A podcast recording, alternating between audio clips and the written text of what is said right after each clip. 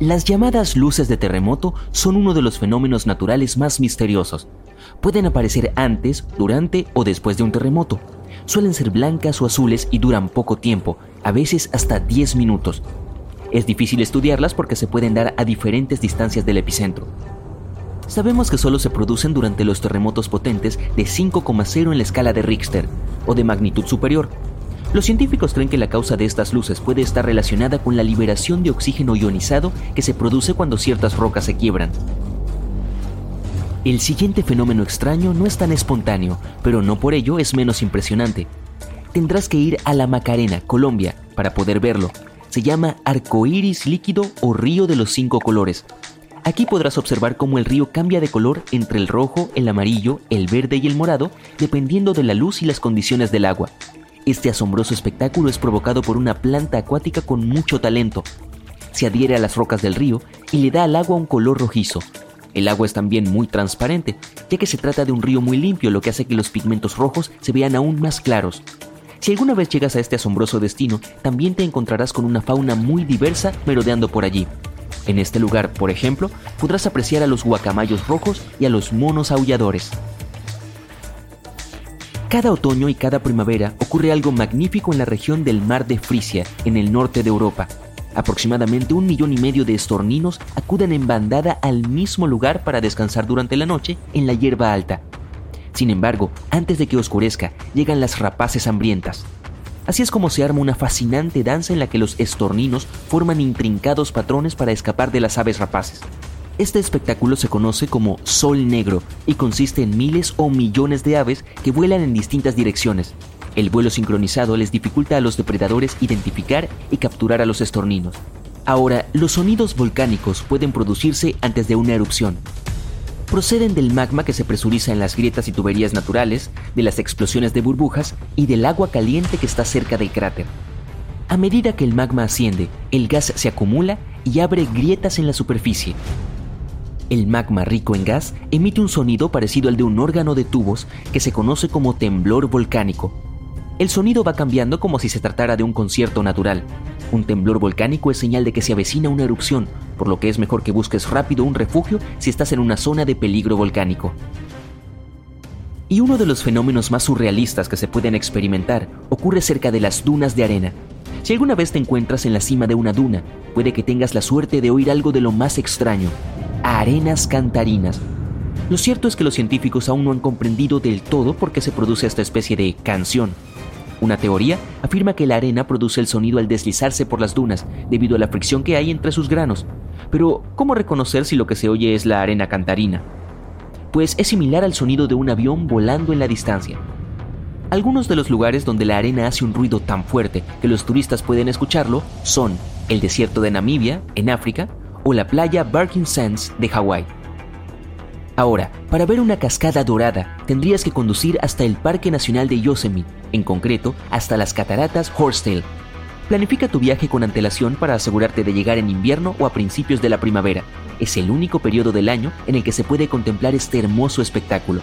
Seamos claros, no es oro de verdad el que cae por la montaña. En realidad, se trata de una ilusión óptica.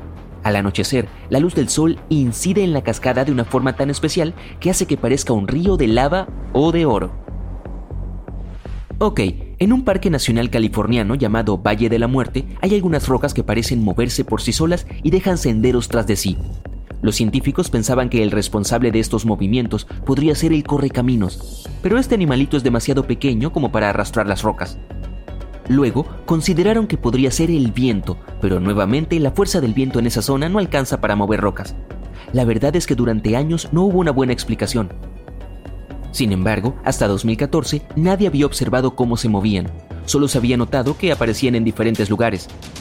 Con la ayuda de la técnica fotográfica de cámara rápida, se descubrió que lo que causaba el movimiento era una combinación de lluvia, cambios abruptos de temperatura y un poco de viento, cuando llueve, a veces el agua se congela y las rocas quedan atrapadas en el hielo. Al subir la temperatura, el hielo empieza a derretirse y se mueve lentamente, arrastrando las rocas con él. El sedimento que queda debajo se solidifica bajo el calor del sol. La capa de hielo que desplaza las rocas es muy fina y se evapora rápidamente, por lo que resultaba difícil comprender cómo se movían las rocas. ¿Has oído hablar alguna vez de las tormentas sucias? Abróchate el cinturón porque estoy a punto de llevarte a un viaje salvaje por el mundo de los rayos volcánicos. No, no es una nueva técnica de baile, aunque eso sería impresionante. Es solo una forma divertida de llamar a los rayos y truenos que se producen durante una erupción volcánica. Cuando hay una tormenta eléctrica normal, las partículas positivas y negativas chocan y forman una gran chispa, el rayo. ¿Y el estruendo que se oye? Es solo un trueno, pero cuando un volcán empieza a rugir, algunas partículas de ceniza se electrifican y chocan entre sí. Se producen entonces descargas eléctricas y parece que un rayo está saliendo directamente del volcán. Y toda la ceniza, el humo y los gases que vuelan alrededor crean el escenario perfecto para una película de ciencia ficción. Por eso, a veces también se le llama tormenta sucia. ¡Wow! ¿Puedes ver ese gigantesco rayo de luz que se eleva hacia el cielo? Se llama pilar de luz y no te preocupes, no se trata de magia, sino de muchos cristales de hielo haciendo un truco. Cuando hace frío, los cristales que están cerca del suelo reflejan la luz de los focos y forman esas columnas de luz que parecen venir del espacio. Pero, como ya te conté, no son más que un montón de pequeños cristales haciendo alarde de sus habilidades reflectantes. Y si esas columnas de luz natural te parecen geniales, espera a ver las artificiales. Pueden llegar aún más arriba porque la luz de los faroles no es la misma. Los cristales de hielo reflejan la luz aunque estén un poco inclinados. Increíble. Toda esa luz proviene de los faroles que están a solo unos metros de distancia. Así que la próxima vez que veas un pilar de luz, no corras a refugiarte. Disfruta del espectáculo. Si te topas con estas burbujas extravagantes en el cielo, considérate afortunado. Estas pequeñas joyas se llaman nubes mastodónticas y no es algo que se vea todos los días. La mayoría de las nubes se forman cuando el aire asciende, por lo que son como grandes bolas de algodón. Pero las nubes mastodónticas aparecen cuando el aire desciende y quedan como al revés. El aire que va por encima y por debajo de estas nubes produce una pequeña turbulencia y, antes de que te des cuenta, esas esferas perfectas ya se han formado. Pero no te quedes mucho tiempo mirándolas, suelen ser la señal de que se avecina una tormenta. ¿Y qué tenemos aquí? Parece que el sol lleva un colorido sombrero de fiesta hecho de arcoíris en la cima de los montes metálicos, en Alemania. Este fenómeno se llama halo solar, y esos árboles cubiertos de nieve también se unieron a la diversión. Todo gracias a los cristales de hielo de las nubes altas. Les encanta curvar y reflejar la luz, haciendo que parezca que el sol está celebrando una fiesta de halo y lava. Y sí, significa que el mal tiempo está a la vuelta de la esquina, pero no dejes que te estropee la diversión. Aún puedes quedarte un rato y tomar unas fotos estupendas.